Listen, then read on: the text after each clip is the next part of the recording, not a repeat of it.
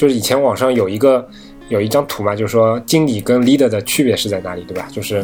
呃，那个图是说一堆民工 民工一样的人在拉一个铜像，对吧？然后 team leader 就是那个那堆民民工里面第一个人，他其实自己也干活，但是那个经理其实他就是最后被拉的那个人，然后他只是那个指一下方向，然后让其他人去就去卖命嘛，对吧？就是这个图我觉得还挺形象的，然后对我来说也确实有这样的一种转变吧。你喜欢这个转变吗？哦，我不喜欢这样的转变。大家好，你现在收听的是 UX Coffee 设计咖的第三十一期节目，我是 Rice Man。我是 Hoka，在上一期节目里，J J 音向我们介绍了他作为一个物理系专业的学生，是如何从设计系统皮肤开始，一步一步成长为一名 UI 设计师的。那今天呢，我们会继续和 J J 音聊一聊他加入百度之后的故事。加入百度这四年多时间里，他经手的产品线包括百度浏览器、百度地图、移动搜索和百度输入法。这其中，J J 音对百度输入法这个产品的感情尤其深厚。在我加入百度输入法这个这边的团队之后，那又有很多人问问这个问题，就是输入法能做什么设计啊？你不是每天做皮肤嘛？然后，然后就是这这种问题也也会比较尴尬，因为因为确实挺难挺难跟人家解释这个问题。嗯 但其实我觉得输入法还是一个，呃，你说枯燥也好，然后说有趣，呃，也行，就看你这个这个怎么去怎么去取舍了。就比如说我我一直觉得设计师可能有分两大类嘛，就是一大类说他其实是比较偏向于去做完全不同的新的东西的，嗯然后他这种人可能就比较适合去去 agency 那种地方嘛，对吧？每次能接到接触到项目类型都是完全不一样的。但另外一种类型可能就是他就是喜欢像带一个孩子一样，把这个产品一点一点的打磨它的细节，然后这些细节可能其他人都不会去注意这些东西，但是他就是觉得这个过程会非常的爽，然后然后哪怕他觉得哪怕这个东西可能看起来有点枯燥，但是可能他做起来还也也比较嗨。我觉得这可能是两个不比较极端的这种例子吧，对吧？然后其实我觉得对于输入法来讲，就是就是后面这个例子会比较明显一点，因为嗯，你也想想想想就知道，就是输入法它是一个非常强体验这种东西。嗯你在其他的产品里面，可能你做一个改版，用户呃并不会有什么太大的那种反响，骂两句可能过几天就习惯了，对吧？你说淘宝做个新版本。你可能会骂啊，这个界面怎么那么难看啊？这个这个颜色怎么那么亮？但是过了一个礼拜，是哪个用户还会记得说淘宝改改版过，对吧？嗯就是，但是对对于输入法来说，这个东西，呃嗯，包括用研去做的一些接呃调调调研，包括我们自己的感受也会知道，就是说，哪怕你这个按钮它的间隔的距离可能从原来的十个 PT 变成现在八个 PT，这种用户可能都会有有有比较明显的感知，他会觉得哎怎么按不准了，或者说哎怎么这次按的这么准，就就就这种这种东西会。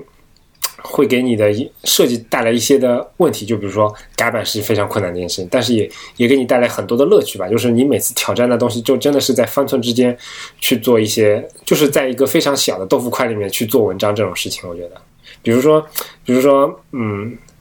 之前之前我们去做一些老年人的输入法，然后做这个东西的时候，因为我自己并不是直接去去去做它的一个视觉设计，但是当时我记得在发布前吧。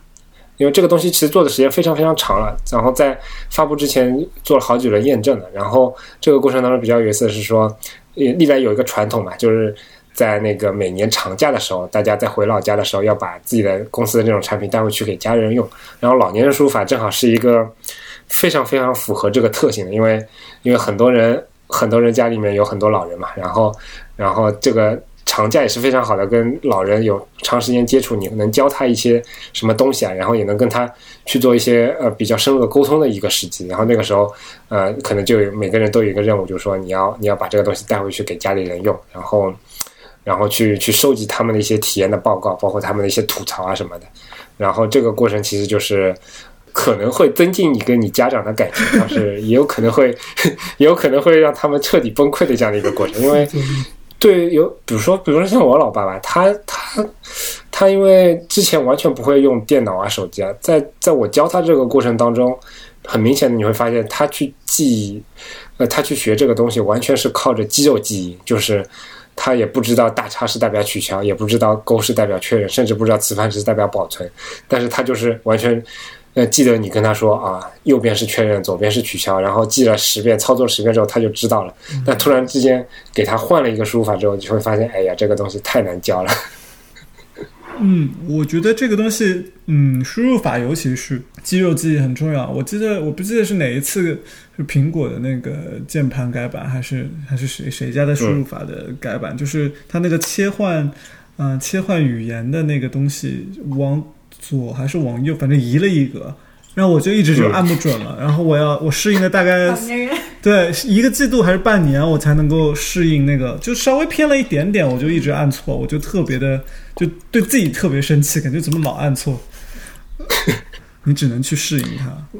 嗯，对，所以每一代我们的产品啊，不不是我们的产品，是每一代 iOS 发布的时候，其实我们我们都会想要办法去做一个呃完全。明白看那种原生键盘的那种、那种、那种皮肤，嗯，然后来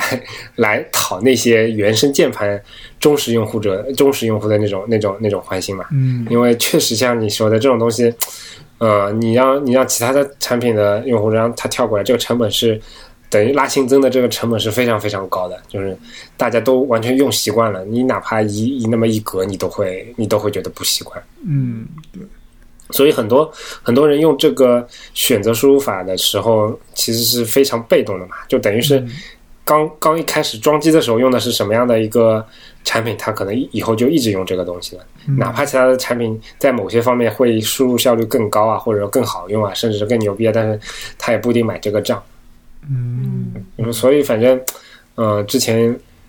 书法这边虽然是一个百度内部非常穷的这样的一个一个团队，但是之前很多的那个经费其实都是放在去抢那些什么预装机的那种市场，然后希望能够能够跟更多的品牌，甚至再往下面走，就是那些那些卖手机的那种小摊小贩啊，那种 电脑城里面那种柜台，就是如果这些东西能够装上去的话，用户来，嗯，反正就用完了，他就不不不会再去切换了嘛，对吧？嗯，对，确实这。嗯，输入法的切换成本还是比较高的。嗯，那国内现在还还在用那个九宫九宫格输入法吗？还是主要也也换成那个 QWERTY 了？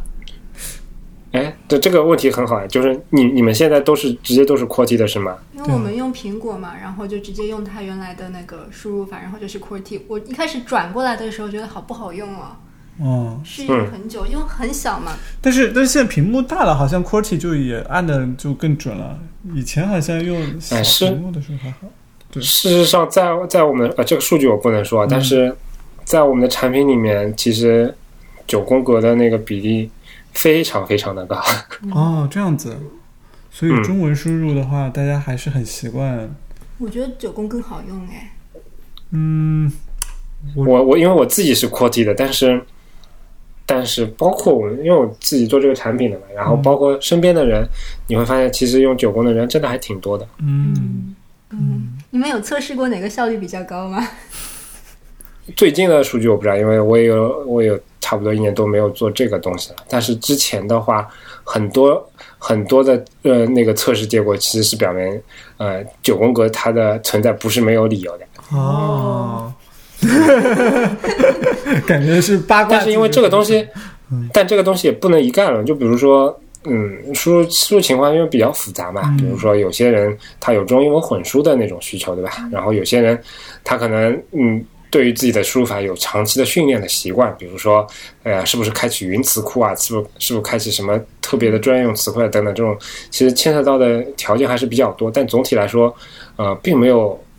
我我我也是加入百度这边做了书法之后才知道，原来 T 九并没有那么弱。我我以我以前一直以为还是 QWERTY 比较比较好啊，尤其在手机屏幕够大的情况下面。但事实上并不是这样的。嗯嗯，呃，你你前面讲你在百度已经做过四四种产品，手手机浏览器、输入法、搜索，还有还有地图，对吧？你做的这些项目里面有没有什么就是？比较好玩的，比如说你做了一个设计的改动，然后这个这个结果和你想象的很不一样的，有没有这种情况啊？啊，这个还挺多的吧？我觉得应该是说以前在做那个 Mac 输入法的时候，嗯，这个这个怎么说呢？Mac 是一个非常非常小众的平台，当时老大也是以可能以这种实验性的这种这种思路去做的，然后整个开发团队也是非常迷你的，就是视觉呃交互，然后产品经理跟一个开发，嗯就每个只能各一个人，就就就这样四个人的，这等于是四个人的小团队去做这个事情。然后相对来讲，它还是一个呃目标用户会非常非常集中的这样的一个产品，所以很多能够我们能够在上面试验很多我们自己觉得好玩的这种这种新的功能吧。呃，因为因为前面说了，就只有四个人，所以没也并不是说每个人分工就这么细，每一版什么功能都是大家完全都是大家讨论出来的，这样在这里面参与度就非常非常的高嘛。然后当时我我印象当中我提了一个功能，就是那个时候我们取名叫什么？嗯，最其实最失败的就是这个名字，就是 嗯。当时起的这个名字呢，叫安静模式。什么叫安静模式？我就跟你解释一下，就是，呃，因为根据我们的调研啊，就是我们的这个产品在 Mac 上面的用户基本上就两大类，一个是程序员，一个是设计师。嗯然后这两类人的一个特点就是说，程序员可能百分之八十的时间是泡在那个代码编辑器里面的，嗯然后然后设计师可能有百分之八十的时间都是泡在那个呃 Photoshop 啊、Sketch 啊这种软件上面的。但是在这两类软件里面，其实你没有什么太大的中文输入的需求。嗯对于程序员来说，可能最多写注释的时候要写一下中文，然后对于那个、呃、做做做设计来说，他可能嗯、也就是在写一些把一些文案码上去的时候要一些中文。那当时想的一个功能就是说，就是在在在进行 App 切换的时候，一旦侦测到这个是你白名单里面的 App，或者说是你呃我们已经知道这是一个。完全写写代码不需要不需要什么中文的那些代码的这种情况下，就直接切换成你的英文输入的情况。嗯。然后其实就是非常简单的一个功能嘛，但是但是当时起的那个名字叫安静模式，意思就是说能够嗯能够让你比较比较比较安静的不受那种打扰，因为在在尤其我自己的感受嘛，因为因为这个东西都是我们我自己想说，我经常碰到一个问题，就是说我切换到我的代码编辑器了，我要我要写写一行，比如说那个 div class 等于什么什么的时候，突然之间呃变成了一个呃变成一个点，就是就是中文的点，然后变成一个中文输入的输入条出来，嗯。然后这其实体验会不太好嘛。然后如果是一个呃更好的体验，应该就是它能够自动判断嘛。嗯当然后来系系统也会去做这种事情，但是一开始我们做这个功能的时候，就自己觉得还挺挺好用的，嗯然后就发布出去。但是等真的这个产品，我觉得作为一个大版本功能上线的时候，发现哎，其实大家的大家的感受并不是很好，很多人就说他有自己的切换的习惯。哎然后对他他他他觉得，比如说我到代码编辑，我做的第一件事情，哎，我就是手动把它给切换回来。如果没有这样的一个有仪式感的事情的时候，他会觉得哎很不爽。嗯再再加上可能呃，从整个的机制上来讲，我们是想好了，但是在最后开发的时候并没有做得非常的好，因为呃某些软件里面其实是会有一些冲突的，嗯最后就导致了。这个成这个功能可能是打了一点一点折扣的，嗯。在上线之后效果并不是非常的好，然后很多人，呃都没有去开启这个功能，数据是非常非常惨的。嗯。哎，但但第二个月，然后搜狗就直接抄了我们的这个功能，哦，哎但后来发现那个对于有有一部分人来说，它其实还是有有它的使用价值的。嗯，我觉得这个从从概念上来说，应该是很 make sense 的一个一个想法，一个产品才对啊。你我到切换到 Sublime 或者什么代码编辑器，我怎么会想要打中文呢？你习惯了先把它切换掉了，这个肌肉记忆改不回来了是吧？嗯嗯，也是有可能。反正反正在 Mac 那一段时间，我觉得还挺幸福的，因为真的就像是说啊，我们虽然四个人是有分工的，但是从从对这个产品的感情的来讲，就是四个爹妈，对吧？就是每个人每个人都会去挖空心思想不同的新的东西、新的点去做，然后呃，并不局限于说是视觉的，还是交互的，还是怎么样的。嗯，嗯，挺好玩的，我觉得对，打开了新的脑。反正就是我觉得对于，嗯，就是尤其是在百度这样的大公司里面有这样的一些机会，就是去做像像有点类似于小型创业公司去做这种事情的体验，我觉得还挺难得的。嗯，这个这个这个问题我一直在想，那怎么问啊？嗯，因为我们这个外界都知道嘛，就百度是一个，包括李彦宏他也是工程出身的嘛，然后整个公司也是一个工程主导的公司文化。大家也不是说羞于说这件事情，就是大家都都知道客观存在的对事实客观存在的事实。那在这样子，就也有不少公司其实都是这样子嘛。在这样子的这种公司情况下，就是嗯，你也你也在这个这个环境下经营了这个多少年了？就你有没有摸索出一套，就是说，对于对于设计师来说，怎么样能够在这样子的环境下能够说得上话，在一些重要的决定上，能够给团队，就是比如说给给设计团队呃争取一些话语权，包括或者说在产品上推动一些自己的想法，你有没有摸索出一些什么门道来啊？老实说，那个我没有什么门道，但是，但我觉得话语权这个事情，对吧？我觉得很多时候我们我们都已经不追求什么话语权了，只追只追求那个，只追求那个听的权利了，对吧？听的权利。哦，对对对对对，这个是第一步嘛。嗯，你首先要去参加那些重要的 meeting。对对对，因为因为虽然我前面也说了，就是百度这边设计师的参与度会比较高，但是其实真正的真正的你要落实到说，嗯，对于产品的战略方面的东西啊，然后包括在整个核心的核心的团队里面，是不是有设计师的设计总监或者说设计设计经理这样的一个角色在？这个我觉得就是非常非常重要的一件事情吧。比如说，我我们这边老板其实对于我们一个非常重要的要求就是说，你在做这个产品的时候，你必须要打入这个产品的 core 会嘛，对吧？如果如果你连这个都做不到，那可能那可能接下来什么随便什么话语权你都没没得谈了，因为你连你的产品接下来的方向你都不知道，你怎么你怎么去跟其他人去去去去去去据理力争呢，对吧？嗯然后，但是怎么讲，就是个人个人听下来，或者说个人经历下来，更多情况下，在百度这边，很多时候你也谈不上什么有规范化流程的事，呃，或者说有有有迹可循的事情去做。更多情况下，还是还是有一些通过一些人情层面的事情，呃，那种那种那种非技术性的手段，才能才能提高你的所谓的话语权。比如说，比如说拉拢关系啊，或者说这这种，你懂了，对吧？我不懂啊，这个怎么 怎么这怎么通过非技术性的手段来来打入这个团队内部啊？你买给他买买冰激凌吗？请他吃饭？我觉得，我觉得，我觉得这在中国这种问题避免不了啊。就是用利昂的话说，就是很多事情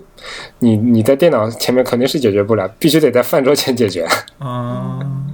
嗯，但是但是我觉得这只是一小方面啊，就是所谓的这种非技术性的手段。一方面，比如说，呃，通过人情给他请请吃饭啊，然后帮他介绍女朋友啊，等等这种东西。但是哇，这个有点狠啊。那我觉得另外一点方面，我个人的感受是说，你要尽量的，嗯，去去说他们的话，就是嗯就是很多人设计师，包括跟工程师合作的时候，有一个吃亏的地方，就是说啊，那个工程师说这个东西实现不了，然后设计师他说，哎，实现不了，那也就是那就算了，那我就改种方法。但事实上，大部分情况下是程序员不高兴去改这个东西，那这个那这个时候。你你可能觉得自己啊话语权比较低，但其实事实情况是说，呃，你不太了解最后背后的那些 under the hood 的这种这种逻辑。嗯那如果你能够了解一些基础的背景知识的时候，一方面你能够更更清楚的判别说这个东西到底是不是能做，另一方面也可以跟这个工程师拉近一些感情嘛。比如说，你他会觉得啊你也很尊重他，然后然后你也懂一些东西，然后然后大家平常里会增加一些共同的语言嘛。我觉得就是，呃，除了除了懂技术，同时也要让他去了解一些设计。这这就比如说一开始的时候，你可以呃把整个整个整个产品团队的人都拉拉起来嘛，对吧？弄一个群，或者说搞一个比较比较非官方的、比较活泼一点的群。这样这群里面你也可以，比如说你也可以分享一些最近一些设计的新闻啊，或者说最近设计的比较好的一些东西啊，然后让他慢慢的去接受这种这种设计，这样就就。比如说，可以避免发生一种情况，比如说以前我们这边碰到过的，就是有一阵可能做做图标非常流行那种线线性的图标，但是在每个每个元素当中都会有一个缺口嘛，对吧？嗯就是这种这种视觉风格有一阵还比较流行的。但是但是有有一次我们的我们的设计师做这个提案的时候，产品经理一票就打回来，他说你这个是个 bug，你个你个图标都没给我连住，这个 这个怎么行？他他不会理解说这是一种设计趋势，但但如果你在整个跟他合作沟通的过程当中，就经常能够把把你自己看的东西、自己关注的东西也给他灌输一点的话，其实他也会慢慢的理解你为什么要做这些东西，以及你做这个东西背后确实是有一些可能一些理由啊，然后可能对对你对你以后再提这种东西，或者说做说的更直白点，就是你的话语权多多少少会有一些侧面上的一些提高的吧，我觉得。嗯，我觉得这个还是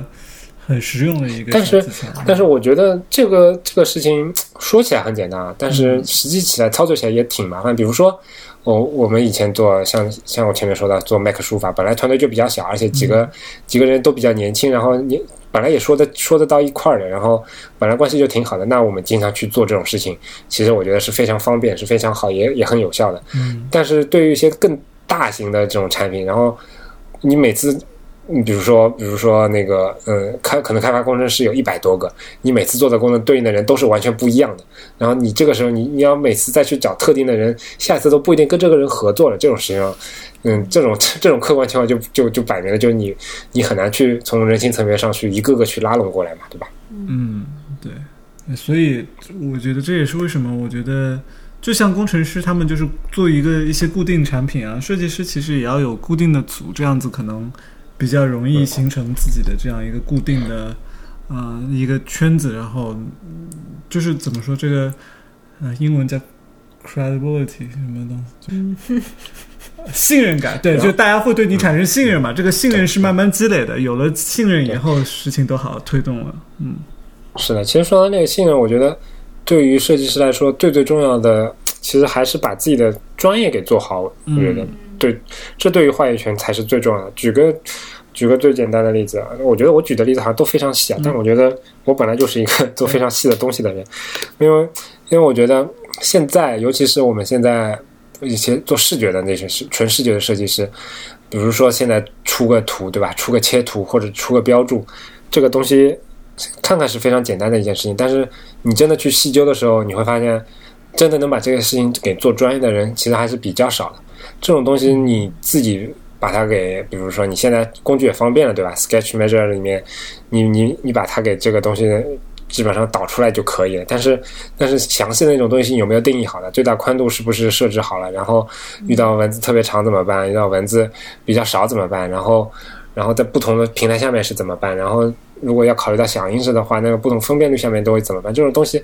嗯，你如果没有帮工程师给考虑好的话，那工程师在去做的时候，势必他要他要自己去动手去做，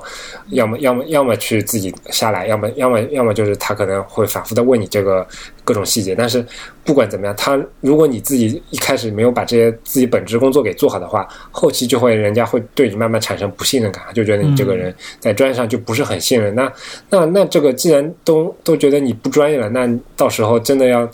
讨论起话语权这件事情的时候，谁谁还会理你的那个感受嘛？对吧？你连自己的事情都做不好，你怎么去推你想要去做的其他的事情呢？嗯，对，确实就是这这一所有的别的这种盘外招都是建立在你有扎实的这个业务能力的基础上面的。就是其实你如果做得好，大家是能看得出来的。你你做得好，那大家就会越来越相信你这样子。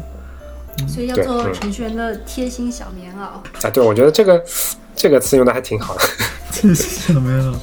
就是有一有一也不需要那么贴心，也不需要那么的暖，但至少就是同理心要要有吧，对吧？除了你你去理解用户的那颗心，你也要有理解工程师他的一些难处的一些心嘛。因为有时候呃开发也是一个 挺苦逼的角色嘛，对吧？好，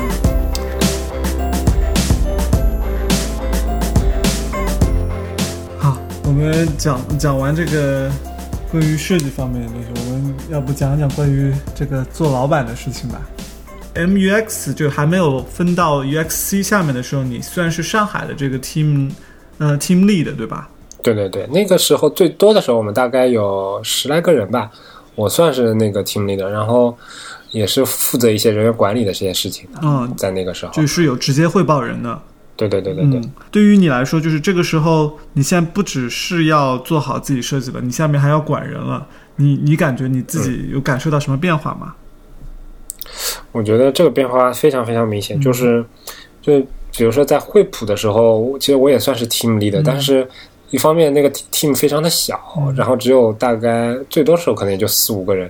另外一方面呢，就是这也是一个纯的 leader，就是没有人汇报给我，只不过是我是作为上海这边设计团队的一个接口人，然后负责可能质量的一些把控，然后包括一些对外的沟通啊等等这种东西，还并不是一个完全的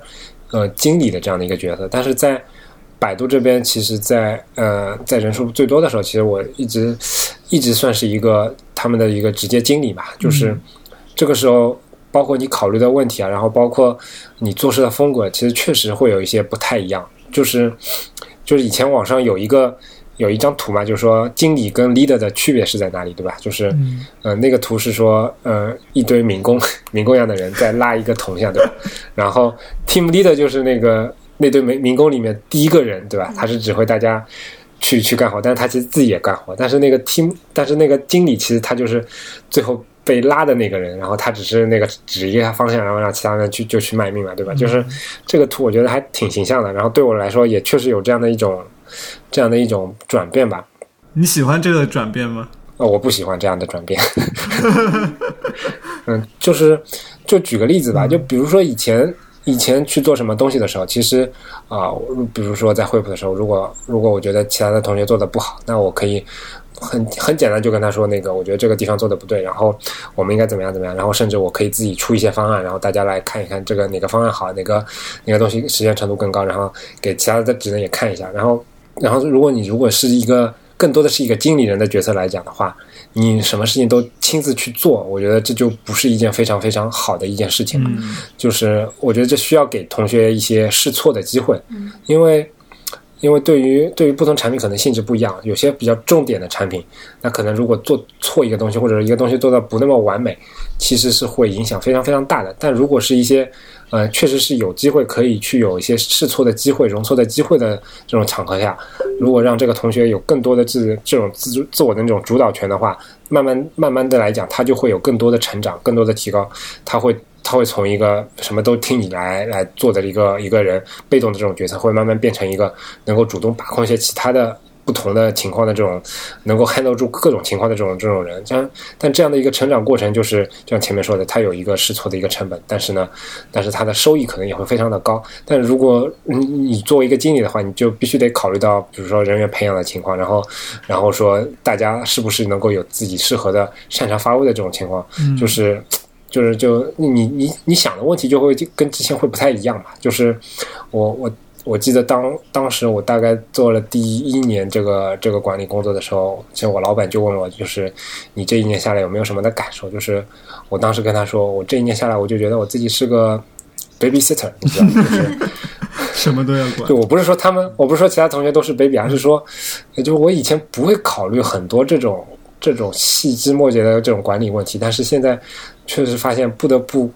不得不去考虑这种问题。但是我也说了，就是一方面我并不是很 enjoy 这方这方面的事情，另外一方面我也不是特别的擅长做这个事情，所以很多的事情我都是后知后觉。所以所以我说我我是那个呃保姆的那个那个角色嘛，就是。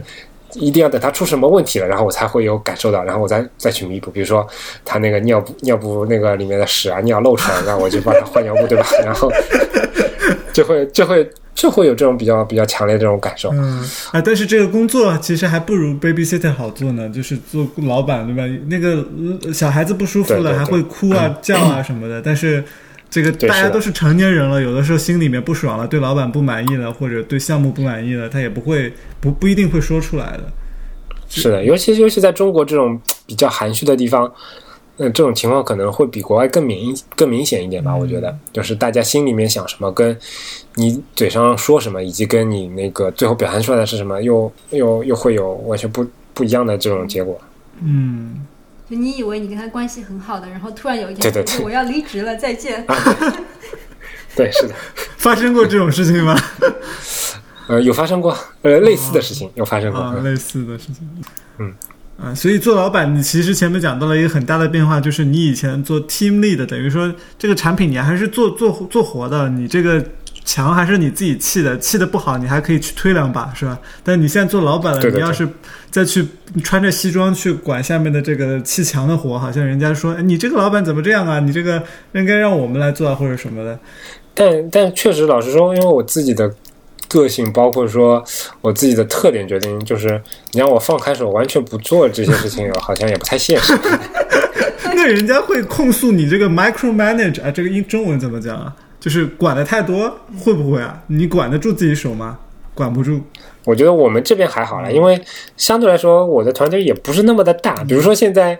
举个例子，现在我现在有五十个人的设计团队，然后这个时候这个五十个设计团队设计力的，他还项目，他每个项目他还一个一个要去画图标，你说这个事情可能就太微了，对吧？但对于我们来说，其实很多时候。呃，几个人，然后分配到每个项目的里面，就是人数又更少嘛。那那不一定说，不一定说我就完全没有机会施展这个这个 干活的这个本事了，对吧？所以你还是会插手的，是吗？对对对对对，嗯，也不能说插手吧，就有时候可能我也会跟他们有分工啊，对吧？就比如说这个模块我来做，那个模块你来做，然后到时候按照可能按照工工作时间的安排，或者说项目的进度，然后到时候可能再有调整吧。嗯。那员工对这个怎么看呢？就是就哎呀，J J 老板，你你你来，你来，你来，你你你，请你上。我觉得，其实我个人觉得就是，嗯，怎么讲？就是谈到现在，呃，我觉得你们应该听得出来，就是虽然我是一个大公司出来的这种设计师，但其实我对于很规范化的东西啊，或者说这种东西，啊其实并没有特别强烈的这种经验，或者说呃取向。而是我我我觉得我更多是一个野路子这样的一个一个人，就是我自己有这种感受，就是我虽然跟同学们的关系还比较好，但是我经常没有办法传授他们很多我自己想要让他们了解，或者说我觉得我自己比较擅长的东西，就是这个东西很难怎么讲呢？很难很难去教给教给别人，或者说别人也不一定愿意学这种事情。难以言这个事情，其实我觉得。有些一方面有些是难以言传，另一方面啊，我要说很细，就是就举个例子，我觉得，嗯，现在要做一个东西，对吧？然后我觉得这东西如果我来做，肯定比你快三倍，对吧？嗯，你用你用上我那套快捷键，对吧？左右手开工，保证你这个，保证你这个速度肯定是翻倍的。但是，但是你这不也不可能让让每个人都去用快捷键这种事情，对吧？这这跟每个人的工作习惯是不一样的，并不是说。并不是说你得强行把你自己的这套方法，或者说你这套这套逻辑交给别人，这个事情我觉得就是挺难挺难去弄的。你是不是恨不得就是你手下你的这个组的员工所有的快捷键都跟你设置的一样的？然后你说这个时候你就按这这几组快捷键 A 上下上下 A B A B 就解决了。就这个说的这个说的比较细啊，就整个整个团队管理其实很多事情。啊，这种软件技巧，这都是小的不能再小的事情。但是总体来讲，会有这种感受，就是我觉得我并没有很好的带好我的同学们。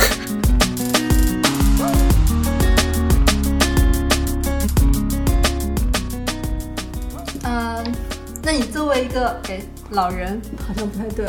是老人了，他自己一直说自己是老人的。好吧，老人，你觉得就你也带人嘛，然后也看到，应该也看到很多。基层工作者就是新人，你觉得他们有哪些？就是你有些什么建议给他们，或者是你看到他们有哪些常见的误区之类的吗？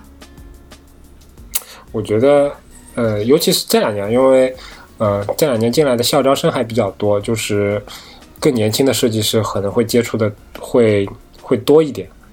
嗯。然后，然后我觉得有一个比较普遍的情况就是说，嗯，年轻人嘛，就我自己也年轻过嘛，对吧？就是 有时候自视会比较高，自视自视高，我觉得这个事情并没有什么的问题。但是，嗯嗯，不要因为你觉得自己非常牛逼而放弃去了解这个公司的一些背后的一些真正的那种环境。嗯，嗯，我我这个好像说的比较大，但是嗯，详细一点说的话就是说，嗯，对于一个设计师来说。你，尤其是对于一个想要给公司带来价值的设计师来说，你自己的手活怎么样，其实是非常小的一个部分。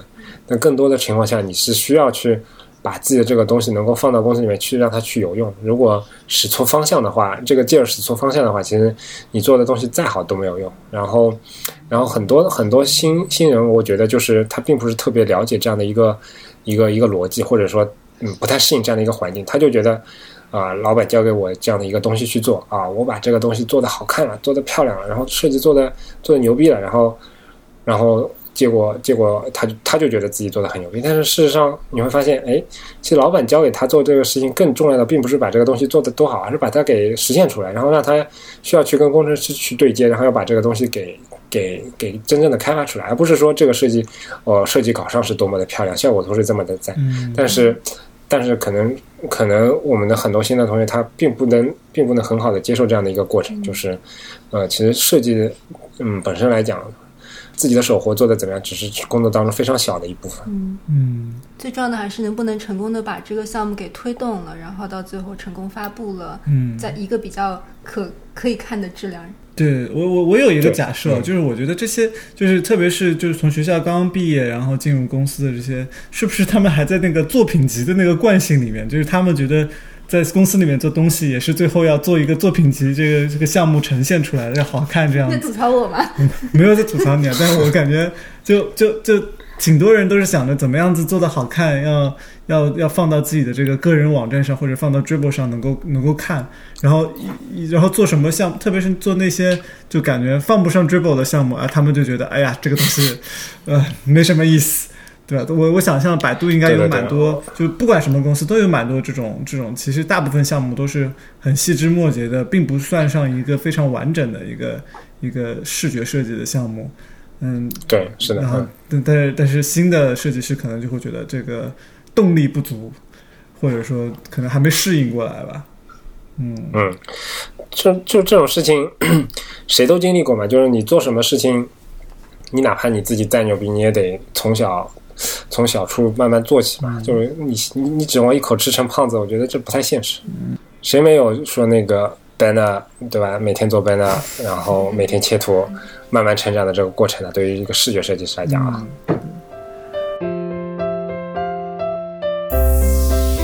节目最后，我们回到了一开始的原点，就是，呃，虽然我不是通过这个播客，呃，知道你的，但是确实是通过听你和利昂的这个播客，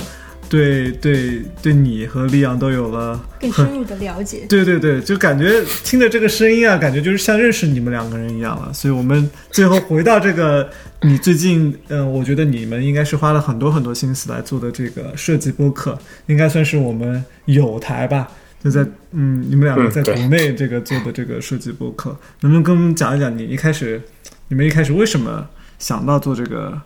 这个播客的？